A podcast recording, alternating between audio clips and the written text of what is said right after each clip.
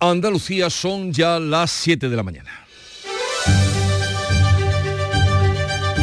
En Canal Sur Radio, La mañana de Andalucía con Jesús Vigorra.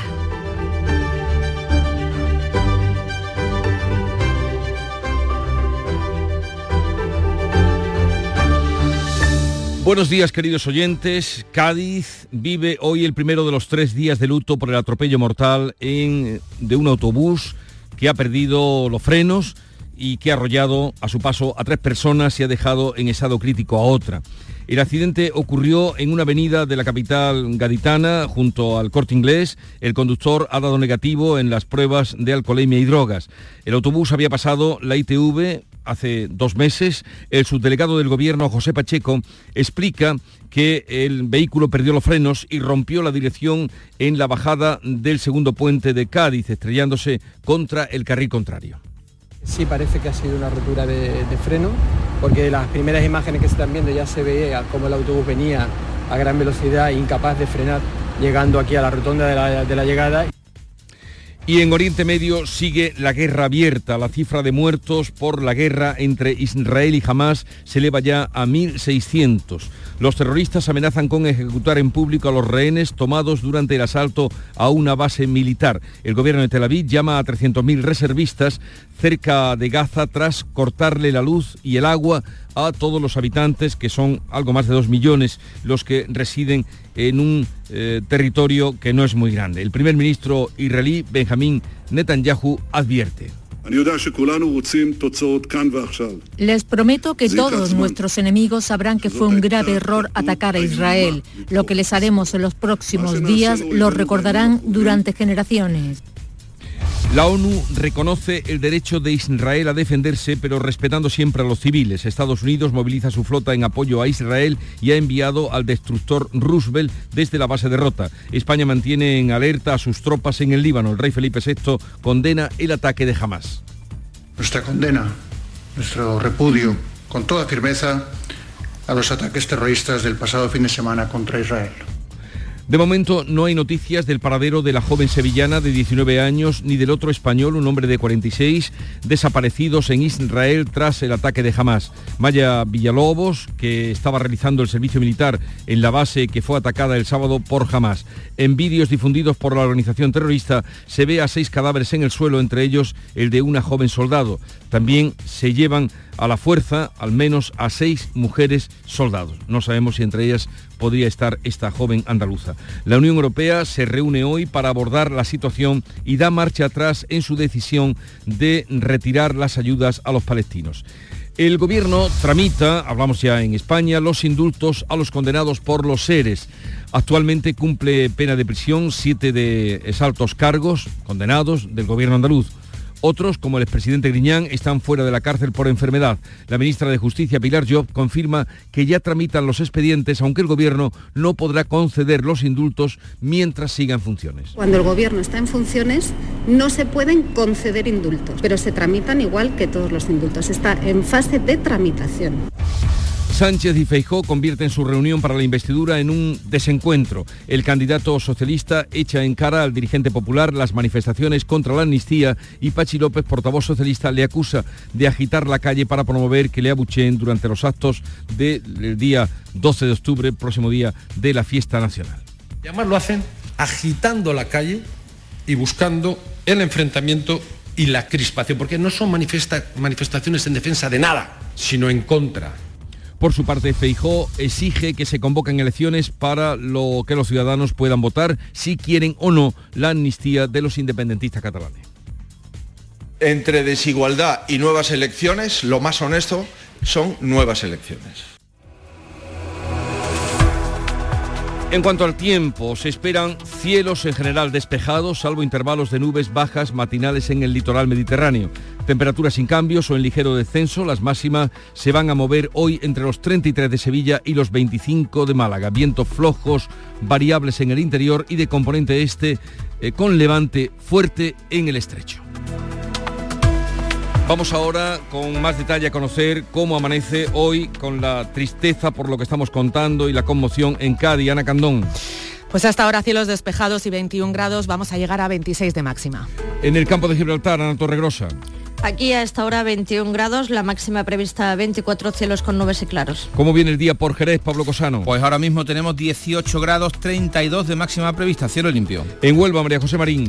Cielos despejados, 33 grados vamos a alcanzar a esta hora 18. ¿Qué se espera en Córdoba, Miguel Vallecillo? Una máxima de 32 y con sol, de momento despejado y casi 20. En Sevilla, Antonio Catoni. En Sevilla tenemos 18 grados a esta hora y la máxima va a ser de 33. ¿Cómo amanece en Málaga, María Ibáñez? Con nubes y claros, 20 grados, tendremos una máxima de 25 en la capital. En Jaén, César Domínguez. No llegaremos a los 30, 18 marcan los termómetros a esta hora, los cielos están despejados. ¿Cómo viene el día por Granada, en Carna Maldonado? Ahora despejado tenemos 14 grados y llegaremos a 30. Y en Almería, María Jesús Recio. De momento el cielo despejado, 21 grados, de máxima 28.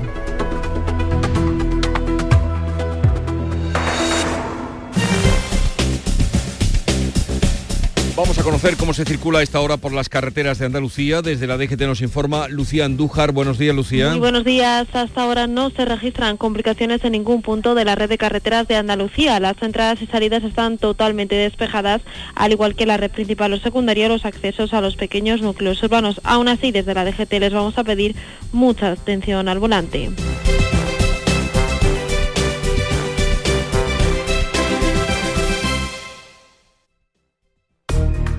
Juan tiene 21 años. Se considera un artista, un creativo. Siempre ha sentido curiosidad por todo lo relacionado con el mundo digital. Hace unos meses acababa los estudios en un centro público de formación profesional. Ahora ha conseguido cumplir un gran sueño. Ha encontrado trabajo como diseñador gráfico y compagina sus dos pasiones, el arte y el mundo virtual. No es magia, son tus impuestos, Agencia Tributaria, Ministerio de Hacienda y Función Pública, Gobierno de España. El flexo de Paco Reyero sigue brillando. Y esta temporada más. Si ya nos venías escuchando en Canal Sur Radio, esta temporada seguimos contigo también de lunes a jueves a las 12 de la noche en Radio Andalucía Información. Con el análisis y las entrevistas más singulares del mundo de la cultura. Entonces yo, mi sección esta, la voy a hablar de calambrazos. Desde el lado más íntimo y personal. Con un estilo casi artesanal. El flexo es un faro en un mar de incertidumbres. El flexo de Paco Reyer. Esta temporada de lunes a jueves a las 12 de la noche en Radio Andalucía Información. En Canal Sur Radio, la mañana de Andalucía con Jesús Vigorra. Noticias. Vamos a contarles la actualidad de este día, 10 de octubre. Se está investigando como fallo mecánico del autobús la causa del atropello mortal que en la tarde de ayer costaba la vida a tres personas en Cádiz. Hoy se vive el primero de los tres días de luto decretados allí por el Ayuntamiento. Manuel Pérez Alcázar. Los fallecidos, una mujer de 60 años y dos jóvenes de 17 y 19 años, han sido arrollados por el autobús que perdió los frenos en la avenida de las Cortes de Cádiz y se estrelló delante de unos grandes almacenes. Una cuarta persona, un hombre, permanece en estado crítico. El conductor ha dado negativo en las pruebas de alcohol y drogas. El autobús había pasado la ITV hace menos de dos meses. El subdelegado del gobierno, José Pacheco, explica que el vehículo perdió los frenos y rompió la dirección en la bajada del segundo puente de Cádiz, estrellándose contra el carril contrario. Todo concuerda con el primer argumento que da el, el conductor y es que sí parece que ha sido una rotura de, de freno, porque las primeras imágenes que se están viendo ya se veía cómo el autobús venía a gran velocidad, incapaz de frenar, llegando aquí a la rotonda de de la llegada y luego todo el movimiento que ha hecho el autobús concuerda con ese argumento de, de que ha sido una, una pérdida de los frenos. ¿no? Un testigo vio el accidente desde su ventana y describía así la trayectoria mortal del vehículo. El autobús venía de ahí y ha pisado, ir a, ir a la marca de la llantera, ha pisado la señal y todo, se ha colado en esta carretera. Ha chocado ahí, ha tirado la farola, la ha tirado todo, mano, se ha llevado una palmera por delante y el autobús un contraflecha con la palmera en lo alto, mano. El alcalde de Cádiz, Bruno García, se ha puesto a disposición de las familias de las víctimas. Esto es una tragedia eh, que, que nos genera a todos un gran dolor y queremos ponernos al lado de la familia. Y, y, bueno, actualmente están llegando los psicólogos, como digo, algo fundamental para la familia y, y eso pues también va a permitir pues que, que estemos más cerca de, de ellos, como digo. También ha expresado sus condolencias el presidente de la Junta. El ayuntamiento ha decretado tres días de luto oficial. Vamos ahora a esa guerra abierta ya, este sonido que nos llega en directo desde allí, Guerra en Oriente Medio, cuarto día de lucha y bombardeos entre Israel y Hamas. Las víctimas aumentan en más de 1.600 muertos y son los israelíes en este sentido los que llevan la peor parte. Nuria. Hamas ha amenazado con ejecutar en público a los rehenes, uno por cada civil que muera en un ataque israelí sin previo aviso. El gobierno de Tel Aviv ha llamado a 300.000 reservistas y ha dejado sin luz ni agua a 2.300.000 habitantes de Gaza. El primer ministro israelí, Benjamín Netanyahu, advierte. Les prometo que todos nuestros enemigos sabrán que fue un grave error atacar a Israel. Lo que les haremos en los próximos días lo recordarán durante generaciones. La ONU reconoce el derecho de Israel a defenderse, pero respetando siempre a los civiles. Estados Unidos ha movilizado su flota en apoyo al régimen israelí y ha enviado desde la base de Rota al destructor Yus Russell. España mantiene en alerta a sus tropas en el Líbano y el rey Felipe VI condenaba el ataque de Hamas. Nuestra condena, nuestro repudio con toda firmeza a los ataques terroristas del pasado fin de semana contra Israel.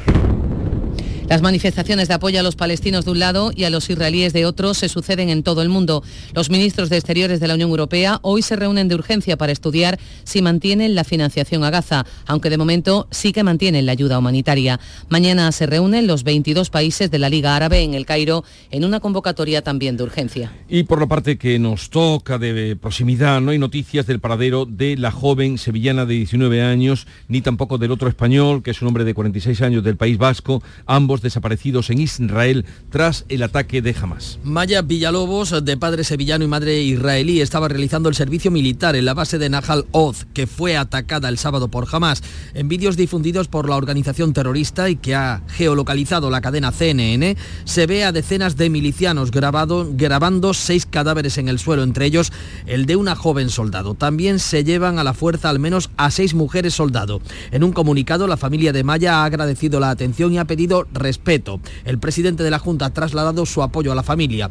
A seis kilómetros del campamento militar se encuentra el kibutz en el que vivía Iván Iyarramendi, el otro español desaparecido. El Ministerio de Exteriores no ha dado más detalles. Trabaja con el gobierno israelí, aunque las relaciones entre ambas partes se deterioraron a raíz del caso Pegasus. Recuerden el espionaje a los teléfonos de Pedro Sánchez y la ministra Margarita Robles. España calcula que hay unos 10.000 españoles en Israel y Gaza, muchos de ellos atrapados en aeropuertos que tratan de regresar a España. Aquí en nuestro país y en concreto en la actualidad política, el ataque de Hamas a Israel ha enfrentado a los socios del gobierno español. Desde el ala socialista, el ministro español de Exteriores en funciones, José Manuel Álvarez, quien ha condenado el ataque. Estamos ante un ataque terrorista contra Israel y eso es lo que tiene que cesar. Sin embargo, desde Sumar defienden la posición de Gaza. Ernest Urtasun, portavoz de Sumar, acusa a Israel de mantener una posición de apartheid. Nosotros exigimos el cese inmediato de los bombardeos sobre Gaza. Hoy también quiero recordar que la legítima defensa también comporta obligaciones de derecho internacional y atacar a civiles es una violación de los acuerdos de Ginebra sobre derecho humanitario, lo cometa Hamas o lo comete Israel. Además de la tragedia humanitaria y del esfuerzo diplomático, la guerra en Oriente Próximo trunca la bajada del petróleo, impulsa el precio del gas y pone en rojo las bolsas europeas. Cambiamos ahora de asunto. El gobierno tramita ya los indultos a los condenados por los seres, aunque no podrá concederlos mientras siga estando en funciones. La audiencia de Sevilla ha trasladado las diligencias al Ministerio de Justicia respecto a los exdirigentes socialistas que han solicitado estos indultos. La ministra Pilar Job asegura que ya los tramitan, aunque no puedan concederlos mientras el gobierno está en funciones. Cuando el gobierno está en funciones no se pueden conceder indultos, pero se tramitan igual que todos los indultos. Está en fase de tramitación. El presidente de la Junta, Juanma Moreno, asegura que los indultos ponen en cuestión el trabajo de los jueces. La labor de los jueces, de los fiscales, de todas las figuras eh, judiciales para después a, a que haya una sentencia. Si al final la sentencia no vale y al final la pregunta se hace mucho ciudadano y dice, bueno, y entonces yo sí tengo que pagar las penas cuando cometo un delito y los políticos no. Creo sinceramente que estamos generando un descrédito de las instituciones con un uso maniqueo por parte del gobierno de figuras que son muy excepcionales. Actualmente cumplen pena de prisión los exconsejeros Antonio Fernández, Carmen Martínez Aguayo y Francisco Vallejo, además de los ex viceconsejeros Agustín Barberá y Jesús María Rodríguez y el exdirector general de la agencia IDEA Miguel Ángel Serrano. El expresidente de la Junta José Antonio Griñán, condenado a seis años de cárcel, tiene suspendida la pena durante cinco años por el cáncer de próstata que padece. También están fuera de prisión por motivos sanitarios el exconsejero José Antonio Viera, Viera y el exdirector general Juan Márquez, que la tiene suspendida tras acordar el Supremo una reducción de su condena inicial. La Audiencia Nacional suspende el tercer grado aprobado por el gobierno vasco a Letarra Miquel Azurmendi, que asesinó en Sevilla al concejal del PP, Alberto Jiménez Becerril, y a su esposa, Ascensión García. La Audiencia Nacional responde así a un recurso de la Fiscalía para suspender el tercer grado concedido por el Ejecutivo vasco. Miquel Azurmendi es uno de los presos etarras beneficiados por la política de acercamiento a cárceles vascas del gobierno de Pedro Sánchez. Fue condenado a 30 años de prisión por el asesinato en Sevilla del matrimonio Jiménez Becerril, aunque en su historial figuran otros atentados como el cometido contra el teniente general del Ejército de Tierra, Francisco Veguillas, en el que murieron otras dos personas.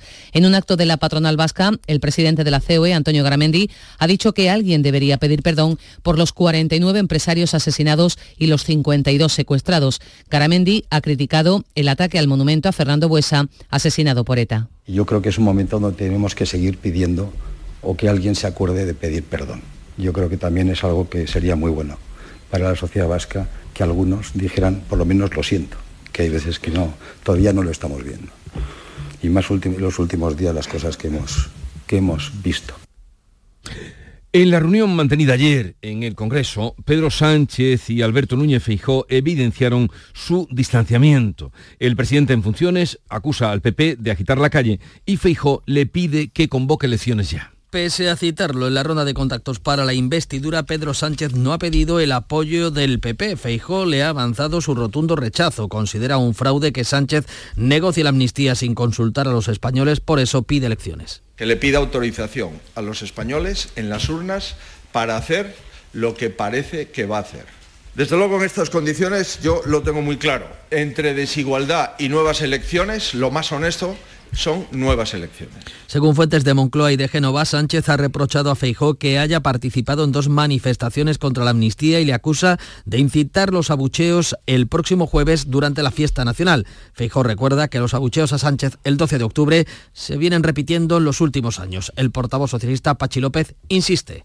Puede que algunos quieran volver a esa situación de 2017, a la situación de la fractura social. Y además lo hacen agitando la calle y buscando el enfrentamiento y la crispación, porque no son manifestaciones en defensa de nada, sino en contra. Sánchez se va a reunir hoy con el BNG y el PNV. Sumar presenta hoy su dictamen sobre la amnistía. La Unión Europea advierte de que estará vigilante sobre todo si hay vínculos con la malversación. El dictamen ha sido elaborado por catedráticos y juristas a propuesta y petición de Sumar para avanzar en la desjudicialización del conflicto en Cataluña. En la ronda de contactos para la investidura, Pedro Sánchez se ha reunido este lunes con los líderes de comisiones obreras y UGT. Recuerdan que ellos no votan en la investidura, pero el máximo responsable del sindicato UGT, Pepe Álvarez se situaba. Ese camino que efectivamente se inició eh, con los indultos, eh, que tiene otro punto importante que es con el cambio de eh, código penal. Habría que hacerlo de cualquier forma y nosotros creemos que hay que continuar avanzando. ¿Cómo y de qué manera? Cuando lo sepamos podremos dar opinión. El dirigente de Bildu, Arnaldo Tegui, considera que en los próximos cuatro años no habrá derecho a la autodeterminación, pero avanza que si se reconoce el derecho a decidir de Cataluña, lo habrá en el País Vasco. Nadie está pensando en que en los próximos cuatro años haya un, ejercicio del derecho a autodeterminación en nuestro país, porque vamos más lentos, pero tampoco creo que vaya a suceder en Cataluña, siendo sinceros. Eh, lo que sí pienso es que se va a abrir el debate. Desde Bruselas, el comisario de Justicia ha señalado que la Unión Europea está atenta a la evolución de la posible amnistía, sobre todo si hay vínculos con la malversación o la apropiación de fondos. El Consejo de Gobierno aprobará hoy la oferta de empleo público docente para 2023 ayudas para el gasto energético de los autónomos y también el acceso a Internet en hogares vulnerables. La oferta de empleo es para profesores de secundaria, escuelas de idiomas y música, y música, además de artes escénicas. El Ejecutivo convoca hoy también subvenciones para compensar el sobrecoste energético de gas o electricidad de pymes y de autónomos. También saldrán adelante ayudas para facilitar el acceso a Internet en hogares vulnerables y el segundo plan de memoria democrática.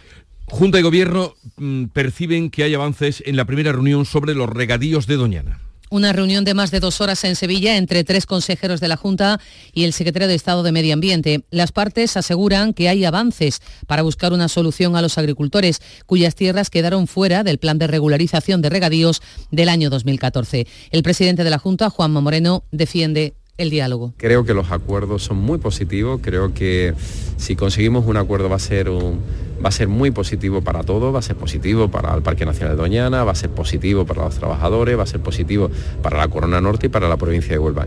Estas negociaciones sobre el futuro de Doñana continuarán mañana en Huelva con los colectivos afectados. Pues en este sentido veremos qué nos dice hoy Ramón Fernández Pacheco, que es el consejero de Medio Ambiente y portavoz del Gobierno de la Junta de Andalucía, que estará en la mañana de Andalucía a partir de las 9. Las organizaciones agrarias de Huelva piden a las administraciones que acuerden con Portugal un aporte de agua para salvar los regadíos. En el embalse de Alqueva, en Portugal, que se encuentra al 70% de su capacidad, es donde el secretario provincial de Asaja, Félix Sanz, ha encontrado la esperanza para los regantes onubenses. Son medidas que técnicamente son posibles, son medidas que no van a dar una solución total al problema estructural que tienen los regadíos en la provincia de Huelva, pero realmente es una medida que podría paliar en parte la grave situación a la que se enfrentan a partir de ahora los agricultores. Los municipios de la Costa del Sol Occidental han anunciado medidas de ahorro de agua para cumplir las exigencias del Comité de Sequía, aunque no afectarán a los hogares, mientras la Empresa Pública de Aguas de Sevilla, Capital y 11 municipios, EMASESA, ha acordado subir las tarifas entre un 15 y un 18% repartidos en dos años en función del consumo doméstico. 7.21 minutos, vamos a la revista de prensa. La mañana de Andalucía. Bonita playa, ¿verdad? Sí, y además segura. ¿A qué te refieres? Pues que una playa como esta, libre de edificaciones, protege nuestras costas. A ver, explícame eso. Mira, hoy este mar está tranquilo, pero con las tormentas, el fuerte oleaje se lleva gran cantidad de arena. Una vez pasa el temporal, estas mismas olas la devuelven a la playa. Pero, ¿sabes qué pasa si se ha construido demasiado cerca del mar? Pues que las olas chocan contra estas construcciones y arrastran la arena a tal profundidad que ya no se recupera.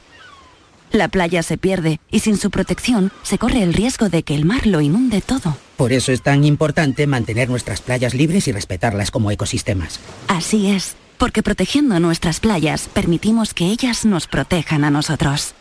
Nuestras playas, nuestra mejor defensa. Ministerio para la Transición Ecológica y el Reto Demográfico, Gobierno de España.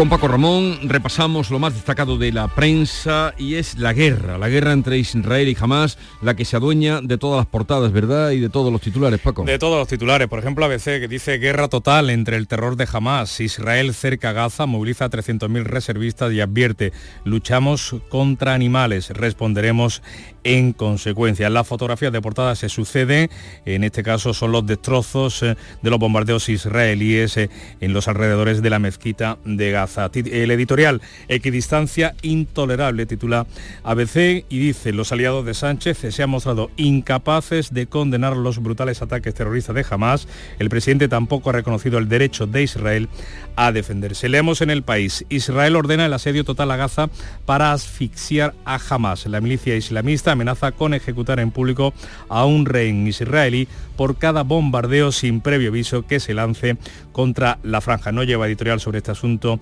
el diario de Prisas y distintos artículos de opinión. Rescatamos este, de artículo, este artículo de Víctor Lapuente que se titula Metafísica en Oriente Próximo. Comienza así. Israel es criticable y mucho, pero jamás es infame. La diferencia entre los dos entes de este conflicto, el Estado de Israel y la organización Hamas, no es cuantitativa, sino cualitativa. Y traemos en esas páginas de opinión del país eh, como casi muchos días, ¿no? La viñeta del roto. Se ven dos columnas columnas de humo en el horizonte. Eh, están dos, eh, dos, personas, un hombre y una mujer, eh, contemplándolas y arriba aparece la leyenda. El de la derecha es un bombardeo de los buenos y el de la izquierda de los malos. En el mundo aparece mm, la fotografía de la joven andaluza. La joven Maya, la sevillana, secuestrada en la base militar israelí tomada por los terroristas. Debajo se lee, eh, toma, eh, jamás amenaza con matar rehenes para frenar la invasión. En el editorial de El Mundo, las democracias deben defender las, a las víctimas sin paliativos y dice, el ataque masivo de la organización terrorista Hamas contra Israel ha originado en la política española una serie de reacciones que evidencia los prejuicios ideológicos con los que buena parte de la izquierda observa el conflicto árabe-israelí, lo que impide, dice el mundo, analizar lo que ocurre con raciocinio.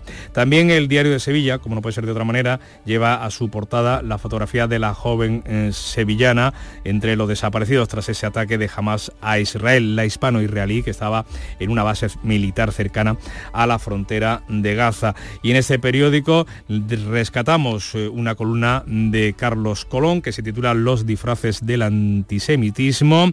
Que mm, se disfraza de antiimperialismo, yanqui sionista y defensa de los palestinos. Es una marca, dice Colón, de la izquierda radical que va de la equidistancia a la militancia pro-palestina y judeófoba. Es el camino que va de Díaz a Belarra o Iglesias, ni una palabra sobre los jóvenes asesinados mientras asistían a un festival o a los secuestrados. También destacamos eh, la viñeta de Miki Duarte, eh, la muerte sentada a la mesa, le pregunta quién podría ser un diplomático y a usted de qué parte está, de Palestina o de Israel. La respuesta es de los dos. Bueno, ¿y qué cuentan de la tramitación de los indultos a los condenados de los seres? Pues mira, rescatamos eh, un texto de, de, ABC, el gobierno en funciones tramita ya los indultos a los socialistas condenados por los seres y dice en su editorial, Pedro Sánchez dijo que nunca indultaría a los políticos y menos aún corruptos. Ahora se abre a ello y de la primera reunión de la Junta y del Gobierno en torno a Doñana? Pues hoy sí, el país hace editorial sobre eso, lecciones de acuerdo de Doñana y señala que es necesario que esos acuerdos se concreten y ejecuten para avanzar hacia un nuevo modelo económico en ese entorno y en la protección y recuperación de Doñana. Pues eh, ahí lo dejamos, lean ustedes, vayan al kiosco, a los que quedan, a los que van quedando, y lean, lean la prensa. Hasta luego, Paco. Hasta luego. Se puede decir teléfono o celular, ordenador o computadora. Puedes decir autobús, camión o colectivo, maletero, baúl o cajuela. Puede ser un follón o un bochinche, frigorífico o heladera. Se puede decir de muchas formas, porque compartimos uno de los idiomas más ricos del mundo. Este 14 de octubre celebrémoslo con 15 millones a un décimo del sorteo del Día de la Hispanidad de Lotería Nacional. Loterías te recuerda que juegues con responsabilidad y solo si eres mayor de edad. Nuria Gaciño, buenos días. Hola, ¿qué tal? Muy buenos días. ¿Qué me dices del casting de entrenadores para elegir el que dirija al Sevilla? Vamos a ver, primer día de casting para ver quién será el sustituto de Mendilíbar. Tras un día entero en Madrid, la directiva del Sevilla no desvelaba, no desvelaba su llegada a la estación de Santa Justa si ya se había cerrado algún nombre. Parece ser que están más claros los descartes, como el de Marcelino y el de Javi Gracia, cuyas condiciones no son factibles. Con respecto al argentino Marcelo Gallardo, no se quiere repetir el fracaso de San Paoli. Y en cuanto a ir a Ola, por ahora sigue en la Premier, así que de momento nada de nada. Y el Sevilla vuelve al trabajo esta tarde, sin nuevo técnico, aunque teniendo en cuenta que ha habido cambio de hora con el entrenamiento, pues tal vez puede que haya sorpresa. Donde ya no hay sorpresas es en el Almería. Gaizka Garitano ya ha dirigido su primera sesión de trabajo y podría ser presentado mañana como nuevo técnico del conjunto almeriense. La selección masculina de fútbol ya está concentrada en Las Rozas. Desde ayer los chicos de Luis de la Fuente se concentran en Las Rozas, en Madrid, para los dos próximos compromisos internacionales. El jueves en el Estadio de la Cartuja de Sevilla ante Escocia y el domingo en Oslo frente a Noruega, ambos clasificatorios, como decíamos, para la Eurocopa de Alemania. Una auténtica locura el entrenamiento de ayer eh, por la tarde, donde entre las caras nuevas pudimos ver al jugador del Granada, a Brian Zaragoza. Desde hacía 49 años que el club granadinista no veía a uno de sus jugadores en el combinado nacional. Se trata del tercero en toda su historia. Y hablando de selecciones, la jugadora Jenny Hermoso ya ha declarado ante la Fiscalía, ha asegurado que el beso que le propinó el expresidente de la Federación, Luis Rubiales, no fue consentido y que ni se sintió respetada como persona ni como futbolista. Hoy están citados a declarar el ex seleccionador, Jorge Vilda, y el director de marketing de la Federación Española de Fútbol, Rubén Rivera. Y Paula Badosa liderará a España en la Cartuja de Sevilla. Badosa es la principal novedad en la lista para las finales de la Billie Jean King Cup, que se va a celebrar en el Estadio de la Cartuja de Sevilla del 7 al 12 de noviembre. De este modo, la tenista catalana reaparece, va a reaparecer por primera vez desde Wimbledon, donde se tuvo que retirar por problemas en la espalda. La convocatoria la completan Sara Sorribes, Rebeca Masarova, Cristina Buxa y Marina Basols para afrontar los duelos ante Canadá y Polonia. Oye, una pregunta, ¿qué es eso de la Billie Jean King Cup? Pues es, el, es como la Copa Davis, ¿Es pero el- en el femenino. Sí, sí, es en honor a una jugadora. Billie Jean King Cup. Sí. Bueno, ya, algo se aprende Cuesta un poco, con- pero apréndetelo. Con Nuria Gaciño. Llegamos o estamos cerca de alcanzar las siete y media de la mañana. Sintonizan Canal Sur Radio contándoles la vida en Andalucía.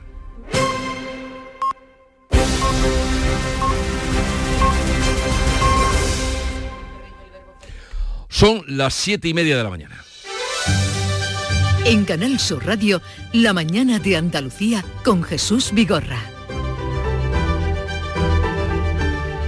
Vamos a contarles en titulares las noticias más destacadas. Atropello mortal en la tarde de ayer en Cádiz. Un autobús mata a tres personas y deja en estado crítico a otra. Nuria. El accidente ha ocurrido en una avenida de la capital gaditana junto a unos grandes almacenes. Se investiga inicialmente como fallo mecánico. El conductor ha dado negativo en la prueba de alcoholemia y drogas. El Ayuntamiento de Cádiz ha decretado tres días de luto oficial. La cifra de muertos por la guerra entre Israel y Hamas se eleva ya a 1.600. Los terroristas amenazan con ejecutar en público a los rehenes tomados durante el asalto a una base militar. Entre ellos podría estar la joven sevillana que hace el servicio militar en Israel y a la que se da por desaparecida. El gobierno de Tel Aviv llama a 300.000 reservistas y cerca a Gaza tras cortarle la, la luz y el agua. La Unión Europea hoy se reúne para abordar la situación y da marcha atrás en su decisión de retirar la ayuda a los palestinos. El gobierno tramita los indultos a los condenados por los seres. El Ministerio de Justicia aborda los expedientes de los que fueron dirigentes socialistas, aunque no podrá conceder el indulto mientras siga en funciones. Actualmente cumplen pena de prisión siete exaltos cargos del Ejecutivo andaluz. Otros, como el que fue presidente de la Junta Griñán, están fuera de la cárcel por enfermedad. Sánchez y Feijó convierten su reunión para la investidura en un desencuentro. El candidato socialista echa en cara al dirigente popular las manifestaciones contra la amnistía y que le vuelvan a pitar el próximo 12 de octubre. El PP exige que se convoquen elecciones para que los ciudadanos voten si quieren o no la amnistía de los independentistas catalanes. Chan- Sánchez se ve hoy con BNG y PNV. El Consejo de Gobierno aprobará hoy la oferta de empleo público de educación. La convocatoria es para profesores de enseñanza secundaria y de las escuelas de idiomas, música y artes escénicas. Además, el gobierno andaluz da luz verde a ayudas a pymes y autónomos para compensar el sobrecoste de gas y electricidad. Y en cuanto al tiempo para hoy, Cielos en general despejados, salvo intervalos de nubes bajas matinales en el litoral mediterráneo. Temperaturas sin cambios o el ligero descenso. Las máximas se van a mover hoy entre los 33 de Sevilla y los 25 de Málaga. Vientos flojos variables en el interior y de componente este en el litoral con levante fuerte en el estrecho. 7.32 minutos de la mañana. En un momento vamos a las claves económicas del día. Concede cumplir todos tus sueños. Cajamar pone a tu alcance la financiación que necesitas. Entra en el simulador de préstamos de nuestra web, elige el importe, el plazo y deja de soñar. Infórmate en cajamar.es o en tu oficina más cercana. Financiación otorgada por GCC Consumo. Cajamar Consumo. Cajamar. Distintos desde siempre. Si te gustan las pipas, no te puedes olvidar de las pipas Reyes por su alta calidad y con sus sabores lo vas a flipar por su amplia y diversa variedad. Pipas Reyes, vamos a flipar. con pipas Reyes. Las claves económicas con Paco Bocero. Paco Vocero, buenos días. Buenos días, martes, martes, martes, y si es correcto. A ver cómo viene el día en la actualidad y en claves. Pues mira, comenzamos hablando de empresas, porque el INE publica hoy su estadística de sociedades correspondiente a los nueve primeros meses del año y los últimos datos nos muestran un menor ritmo en la creación de empresas, aunque también en su disolución, bien es cierto.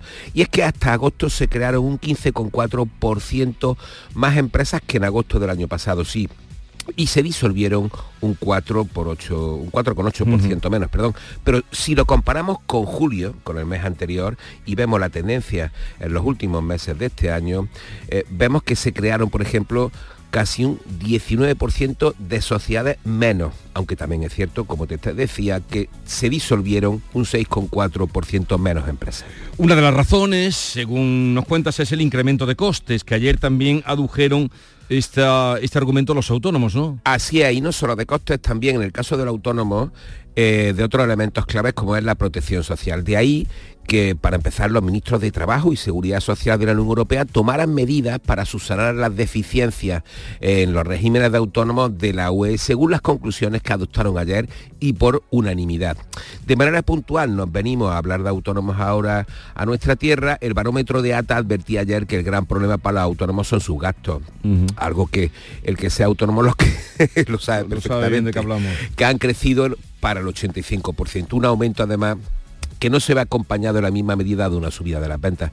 Y es que eh, lo que llevamos de año, la actividad entre los autónomos ha crecido solo para un tercio, el 40% sufre morosidad, uno de cada cinco empieza a tener problemas de financiación y solo el 15 de los autónomos que encuesta en esta edición el barómetro de ATA ha comunicado a la Seguridad Social su previsión de ingresos como requiere el nuevo sistema de cotización por ingresos reales.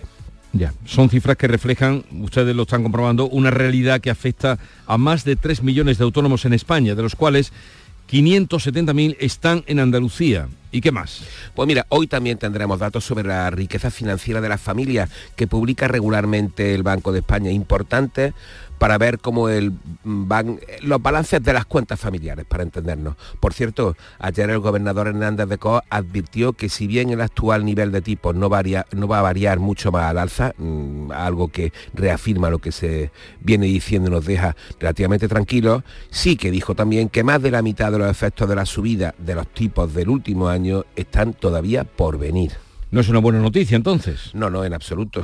Por cierto, un repaso rápido eh, al Uribor, cómo va el Uribor en octubre, que eso sí que lo entiende todo el mundo. Absolutamente. Pues mira, ahora mismo la media está en el 4,20, después de que septiembre la media se despiende cerrar el 4,14. Está ahora mismo en la media de octubre, en estos 9, 10 primeros días, incluyamos hoy, 6 décimas al alza. O sea, seguimos subiendo. Sí, un 6 décimas, pero seguimos subiendo. ¿Y alguna cosa más? décimas, perdón. Sí, eh, tres últimos apuntes. El primero, una advertencia ya habitual, la de la necesidad de aumentar la cultura financiera de los ciudadanos, esta vez a cargo del presidente de la Comisión Nacional del Mercado de Valores que seguía insistiendo ayer. Bueno, y es que es imprescindible en esta era digital. El segundo, hoy se publican las previsiones del Fondo Monetario que se reúne en Marruecos. Y el tercero, el del Nobel de Economía, que ha recaído la economista estadounidense Claudia Golding por su estudio sobre la brecha de género en el mercado laboral. Y según la Academia Sueca, Golding ha demostrado que la mayor parte de esta diferencia de ingresos se da ahora, a pesar de que sus estudios son históricos, pero se da ahora entre mujeres y mujeres en la misma ocupación y que surge en gran medida con el nacimiento del primer hijo. Un tema de debate sin duda importante. Desde luego. Paco, hasta mañana, que tengas un bonito día. Igualmente, hasta mañana. Montepío, ¿en qué podemos ayudarle? Me acaban de sancionar y creo que tendré que realizar el curso de recuperación de puntos. No se preocupe, lo tiene cubierto. Nos encargaremos de todo. Compañía con más de un siglo de experiencia. Visite montepíoconductores.com. Montepío, lo tiene cubierto. En el programa del Yuyu nos reímos de todo. Ya sabes que siempre nos gusta mirar el lado bueno de la vida. Son animales que se hacen de querer. Por ejemplo, la langosta del acuario del restaurante Gente di Mare se encontró con una gachí, la acarició, la, la señora se llevó a la langosta y tras darle otra caricia la devolvió al mar. El programa del Yuyu. De lunes a viernes a las 3 de la tarde. Gente tierna que ama a los animales por pequeños que sean. Por favor, no los devuelvan al mar que pueden causar problemas. En su lugar nos los mandan a la radio y descuiden que aquí estarán en buenas manos. Contigo somos más Canal Sur Radio. Contigo somos más Andalucía.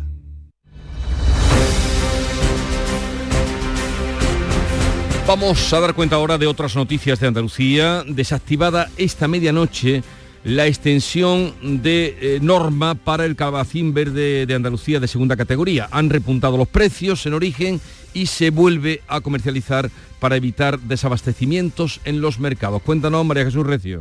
Un respiro de momento para los agricultores que ya pueden comercializar esos calabacines porque los precios en origen han repuntado un poco. Hortifruta, la organización interprofesional, ha desactivado la alerta roja de la semana pasada cuando los precios no superaban los 30 céntimos por kilo para el agricultor. Ahora un poco más alto, se quiere evitar que los mercados se queden sin producto. El seguimiento de la evolución de los mercados de los productos hortofrutícolas continúa. Esta semana se vigila de manera especial el comportamiento de la berenjena. Los alcaldes de la Costa del Sol Occidental han decidido de momento no aplicar restricciones al consumo de agua en los hogares. María Ibáñez. Los ayuntamientos han decidido que van a hacer un bando común en el que van a adoptar las mismas iniciativas, como son reducir consumos en riegos y baldeos, utilizando al máximo agua regenerada. Así quieren pasar del 10% de ahorro de agua que tenían encomendado antes al 20% que les ha puesto el Comité de Sequía de las Cuencas Mediterráneas. El presidente de la Mancomunidad de Municipios de la Costa del Sol Occidental, Manuel Cardeña. Ese es el objetivo entre todos los municipios, de intentar ahorrar el máximo, la máxima agua para intentar pues que la reserva del pantano y la desaladora pues eh, hagan que la Costa del Sol no, no sufra ninguna restricción en los próximos meses. La mancomunidad la forman 11 municipios de Málaga. El Ayuntamiento de Granada denuncia el intento de hackeo de sus servidores durante el Consejo Europeo Informal del pasado viernes en Carra Maldonado. Este intento de hackeo lo promovía el grupo prorruso Nonein 057, conocido por su proximidad al Kremlin. Aunque no logró acceder a los servidores municipales, el ayuntamiento ha anunciado que va a reforzar la seguridad. Durante el Consejo Informal también se atacaron las webs del metro y del transporte urbano por autobús, que sí se consiguieron bloquear, aunque sin más consecuencias y poco después volvían a la normalidad. El Ayuntamiento de Córdoba ha ordenado el cierre de dos discotecas que están ubicadas en polígonos industriales porque no cumplen los requisitos exigidos para obtener licencias de apertura. Miguel Vallecillo. El ayuntamiento ha revisado de oficio los locales de ocio nocturno en Córdoba a raíz del incendio de Murcia. Se han detectado deficiencias insalvables en estas dos discotecas, que están ubicadas efectivamente en polígonos industriales y que habían solicitado permiso de apertura, pero no habían subsanado las deficiencias que condicionaban la licencia definitiva. El consistorio ha decretado el cierre inmediato de estos dos locales. Abren, eso sí, de forma puntual para conciertos y fiestas, no de manera habitual. Lo siento por los jiennenses, pero la puesta en marcha del tranvía, una vez más, queda aplazada hasta 2025. César Domínguez. Hasta el primer semestre de 2025 se abandona la idea, por tanto, de verlo circular por la ciudad de Jaén el año que viene. Lo ha confirmado la consejera de Fomento, Rocío Díaz. De momento se trabaja en reparar toda la infraestructura muy dañada después de 12 años sin uso y en acortar plazos. La escuchamos. No obstante, estamos trabajando también con los pliegos de explotación para, en cuanto se terminen esos trabajos técnicos, pues poder empezar ese periodo de prueba y tener cuanto antes en marcha el tranvía de Jaén. En enero de este año, Juanma Moreno, el presidente de la Junta, auguró que en 2024 estaría funcionando el tranvía de Jaén. Ya vamos por 2025, en 2026 se cumplirán 15 años desde su construcción. Bueno, mientras tanto, César, pueden seguir aparcando en las vías, ¿no? Bueno, ya ha dicho el alcalde que van a, van a empezar ya a quitar a los coches, que va a hacer una campaña primero de, difusión, claro, es un sitio muy goloso para aparcar porque es una vía que recorre todo el centro y ahora mismo está lleno de coches. De coches sirviendo de aparcamiento, un aparcamiento muy caro, desde luego. Eh, el Ayuntamiento de Huelva presenta el plan de empleo a sindicatos y agentes sociales. Destina con 1.800.000 euros a nuevas contrataciones. María José Marín, Huelva. Tiene carácter retroactivo desde el pasado 1 de julio y la cuantía básica de las ayudas a las empresas será de 10.000 euros. Esos incentivos podrán aumentar en función de algunos criterios, como las contrataciones a personas de colectivos más vulnerables, como los mayores de 45 años, o aquellos contratos que se realicen en el Parque Huelva Empresarial y en la zona Nuevo Puerto por el especial interés en el desarrollo de estas zonas de la capital onubense. En Algeciras ha fallecido a consecuencia de una enfermedad el párroco de la iglesia de San Isidro, que resultó herido en el ataque yihadista, como recordarán, del pasado mes de enero. Ana Torregrosa. Antonio Rodríguez Lucena tenía 74 años. Fue herido de gravedad el pasado 25 de enero mientras oficiaba una misa en la parroquia de San Isidro en el ataque yihadista perpetrado por Yassin Kanja. Unas heridas de las que logró recuperarse. Ahora ha fallecido tras una enfermedad en el Hospital Universitario Punta de Europa de Algeciras. Su funeral será mañana. Vivo en el vacío de mi soledad, solo puedo recordar. Pienso en el pasado y al mirar atrás, todo vuelve a comenzar. Tú esperando en casa, yo en cualquier lugar, y un pretexto al regresar. Luego en la mañana de mi soledad. Estamos escuchando a Los Antílopes en una colaboración de homenaje a Nino Bravo, eh, porque hoy a partir de las 11 vamos a juntar en la isla de Guirilandia a los antílopes con nuestros guiris favoritos. Si bien antes, a partir de las 9, estará por aquí el consejero de Medio Ambiente y portavoz del Gobierno de la Junta de Andalucía, Ramón Fernández Pacheco. Con él hablaremos sobre todo de lo que salió de la reunión de ayer, eh, Junta y Gobierno sobre el tema de Doñana y las reuniones que se prevén para esta semana, que habrá más. Eh, también eh, vamos a, a partir de las diez y media, vamos a hablar del libro Todo lo que ganamos de mi Huelva, la hermana de Elena Huelva, que murió precisamente a principios de este año después de llevar una lucha contra el cáncer. Llegamos así a las 7.45, 8 menos cuarto de la mañana, tiempo ahora para la información local. Atentos. En la mañana de Andalucía de Canal Sur Radio, las noticias de Sevilla con Antonio Catoni. Buenos días. Dolor en Castilleja de la Cuesta por el fallecimiento de una joven de 19 años en el accidente de autobús que tenía lugar la pasada tarde en Cádiz y que ha segado la vida de otras dos personas más. La joven se encontraba en la capital gaditana acompañada de su madre. Otra sevillana de la misma edad, Maya Villalobo, de nacionalidad hispano-israelí, permanece desaparecida en Israel. Realizaba el servicio militar en una base que fue tomada por Hamas. Su familia ha pedido a los medios de comunicación y a la sociedad consideración en estos momentos de incertidumbre. Hoy, por otra parte, en el Ayuntamiento de la capital eh, se ha convocado el pleno urgente de modificaciones presupuestarias por un montante de 14 millones ese mismo pleno que toda la oposición rechazaba la semana pasada. El tráfico. ¿Cómo se circula a esta hora por las carreteras de Sevilla y su provincia? Tenemos 6 kilómetros de retenciones en el acceso a la capital por la autovía de Huelva, uno en el puente del patrocinio. Atención al puente del Centenario, hay 4 kilómetros en sentido Huelva, 3 kilómetros en sentido Cádiz a causa de un turismo averiado que se encuentra en uno de los carriles. Un kilómetro también en el acceso a Sevilla por la 4 por la variante de Bellavista. Ya en el interior, tráfico intenso en los accesos a la capital por el puente del patrocinio, por el del eh, Alamillo, en las avenidas de Juan Pablo II, Andalucía y La Palmera, y también tráfico intenso en la ronda urbana norte, a la altura de San Lázaro, en ambos sentidos. Y el tiempo, las temperaturas sin cambios o en ligero descenso. Esperamos una máxima de 32 grados en Morón, 33 en Lebrija, Écija y Sevilla, donde ahora tenemos 18 grados. Comenzamos, realiza Pedro Luis Moreno.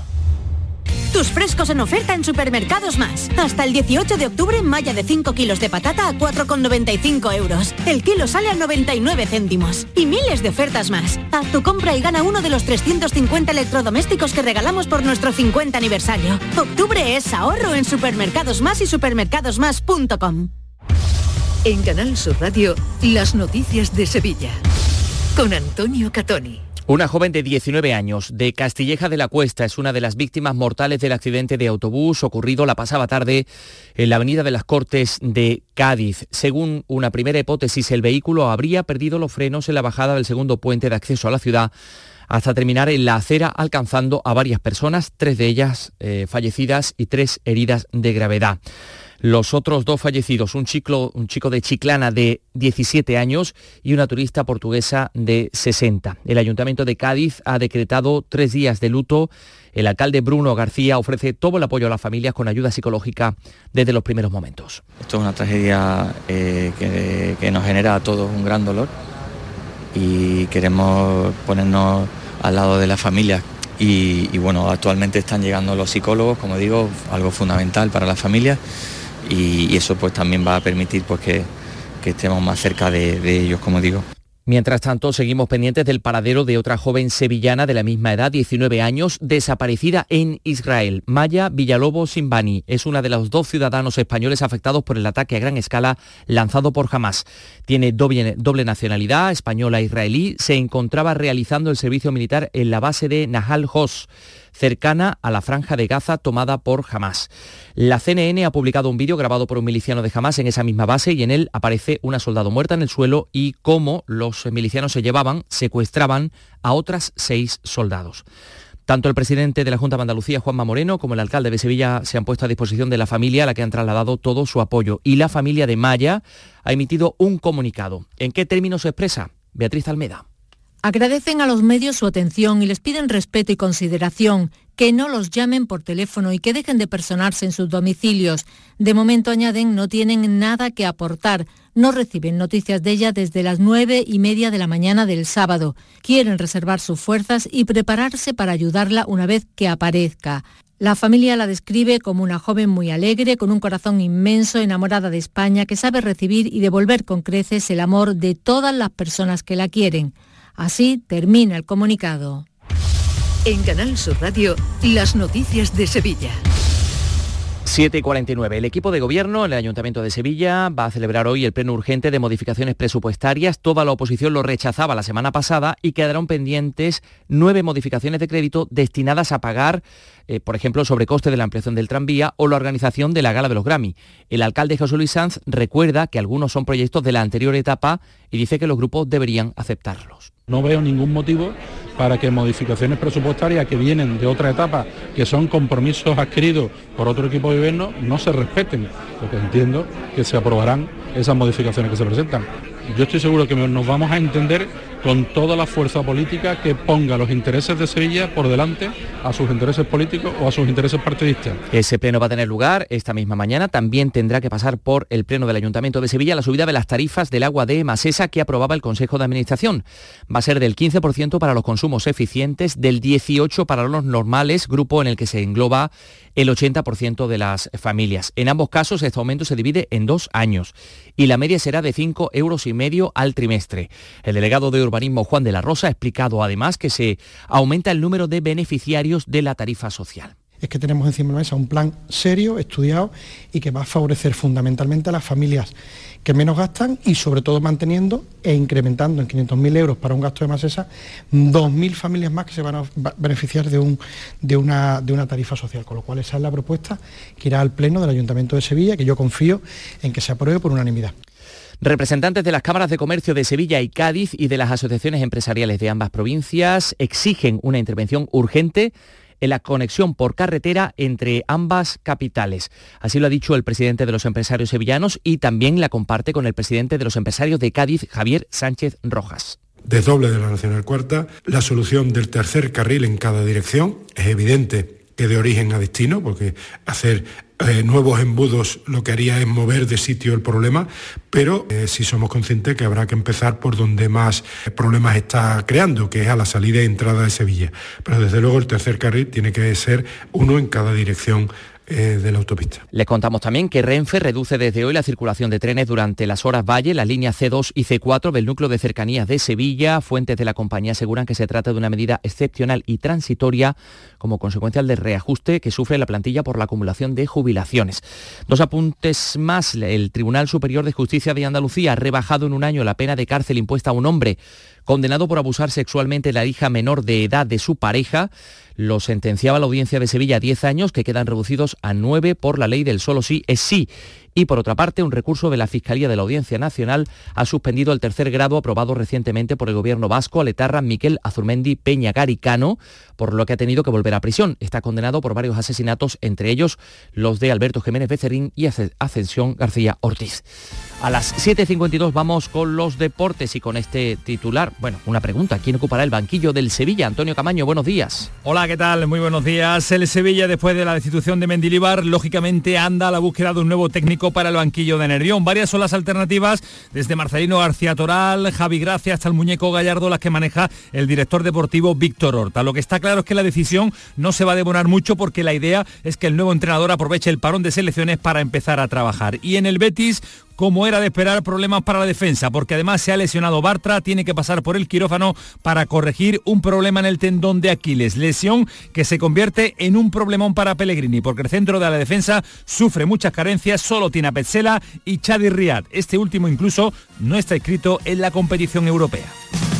Prepárate para un cierre de temporada de lujo y colabora con una buena causa. Plaza de Toros de Sevilla. Domingo 15 de octubre a las 5 y media de la tarde. Festival Taurino a beneficio de la obra social de la Hermandad Rocío de Triana y Fundación Alalá. Siete novillos toros de Fermín Borquez, El Pilar, Grande, Domingo Hernández y Santiago Domecq para Fermín Borquez, Manzanares, Talavante, Borja Jiménez, Pablo Aguado, Alfonso Cadaval y Mariscal Ruiz. Organiza Empresa Bajés. Venta de localidades en las taquillas oficiales y en lamaestranza.es. Patrocina Caja Rural del Sur.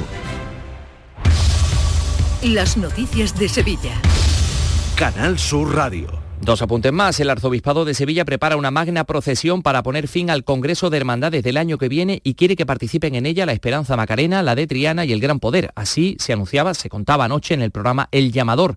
En esta procesión que tendrá lugar el 9 de diciembre de 2024 estarían también dos imágenes marianas de la diócesis. Y seguimos conociendo las actividades previas a los Grammy Latinos, la Santa Lucía Universal Music Week en la Plaza de España con actuaciones de Lola Índigo, de Pablo López, Morat, el 13 de noviembre en ese mismo escenario un espectáculo único con grandes nombres del flamenco, entre ellos Tomatito.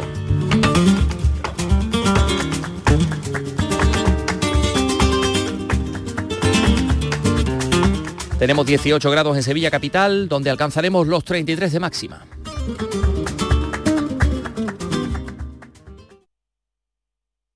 Escuchas La mañana de Andalucía con Jesús Vigorra, Canal Sur Radio.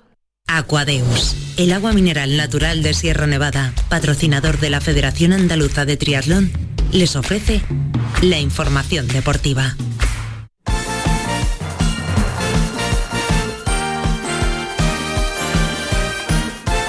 8 menos 5 de la mañana, Nuria Gaciño, buenos días. Hola, ¿qué tal? Muy buenos días. Tenemos quiniela con nombres sobre la mesa. ¿Cuánto va a tardar el Sevilla en elegir su cuarto entrenador en un año? Eso es lo que me gustaría saber a mí. ¿Cuánto va a tardar el Sevilla en anunciar a su nuevo entrenador? Eh, se pretende que el sustituto de Mendilibar no sea un parche para esta temporada, sino que sea para un proyecto sólido. Eh, así que esto por este motivo puede que se demore, ¿no? Tras un día entero en Madrid, a donde se trasladó ayer la directiva del Sevilla para iniciar el sondeo, llegaban ya de noche a la estación de Santa Justa sin desvelar absolutamente nada. Lo que sí parece más o menos claro eh, son los descartes, nombres que se van cayendo de la lista y que se han tanteado como por ejemplo Marcelino, cuyas condiciones sobrepasan a la actual directiva.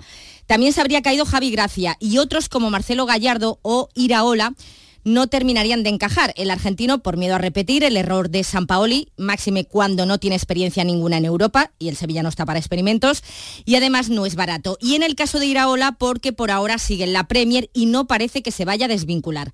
Así que de momento nada de nada y el Sevilla que vuelve al trabajo esta tarde. Es cierto que se ha cambiado la hora de la sesión preparatoria y por ello muchos pensaban que tal vez fuera para anunciar la llegada del nuevo técnico, pero no parece probable. De todos modos, habrá que esperar, aunque tampoco demasiado, porque la liga vuelve para el Sevilla el sábado 21 de octubre, nada más y nada menos que ante el Real Madrid.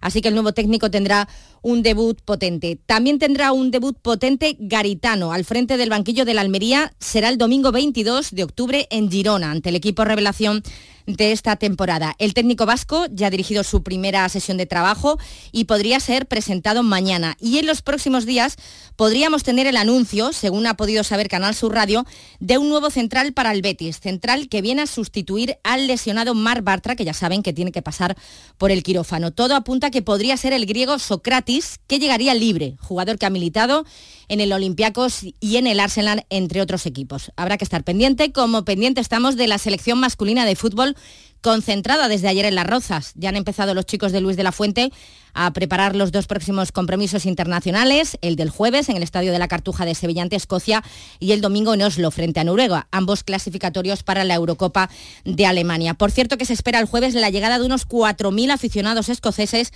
para un partido que ha sido declarado de alto riesgo y el que espera poder debutar con la camiseta de la selección es el jugador del Granada, Brian Zaragoza, llamado a última hora como consecuencia de la lesión de Jeremy Pino.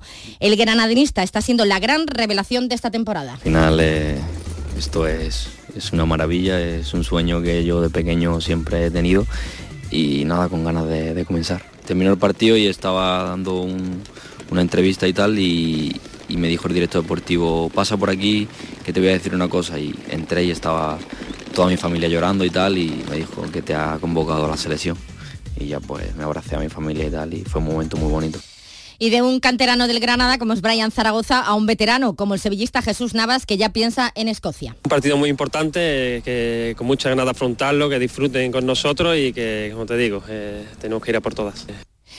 Y hablando de selecciones, la jugadora Jenny Hermoso ya ha declarado ante la Fiscalía, ha asegurado que el beso que le propinó al expresidente de la Federación Luis Rubiales no fue consentido y hoy están citados a declarar el ex seleccionador Jorge Bilda y el director de marketing de la Federación Rubén Rivera. Se cerraba anoche además la cuarta jornada en la Liga Femenina de Fútbol con la derrota del Sporting de Huelva 3 a 0 ante el Atleti de Bilbao. Y en tenis, Paula Badosa va a liderar España en la Cartuja de Sevilla. Es la principal novedad en la lista para las finales de la Billie Jean King Cup que se celebrarán en el Estadio de la Cartuja de Sevilla del 7 al 12 de noviembre. Así que la tenista catalana pues reaparece por primera vez desde que tuvo que abandonar Wimbledon al lesionarse de la espalda. La convocatoria la completan Sara Sorribes, Rebeca Masarova, Cristina Busa y Marina Basols. Aquadeus, ahora más cerca de ti, procedente del manantial Sierra Nevada, un agua excepcional en sabor, de mineralización débil que nace en tu región. Aquadeus Sierra Nevada es ideal para hidratar a toda la familia y no olvides tirar tu botella al contenedor amarillo. Aquadeus, fuente de vida, ahora también en Andalucía. Canal Sur Radio, la radio de Andalucía.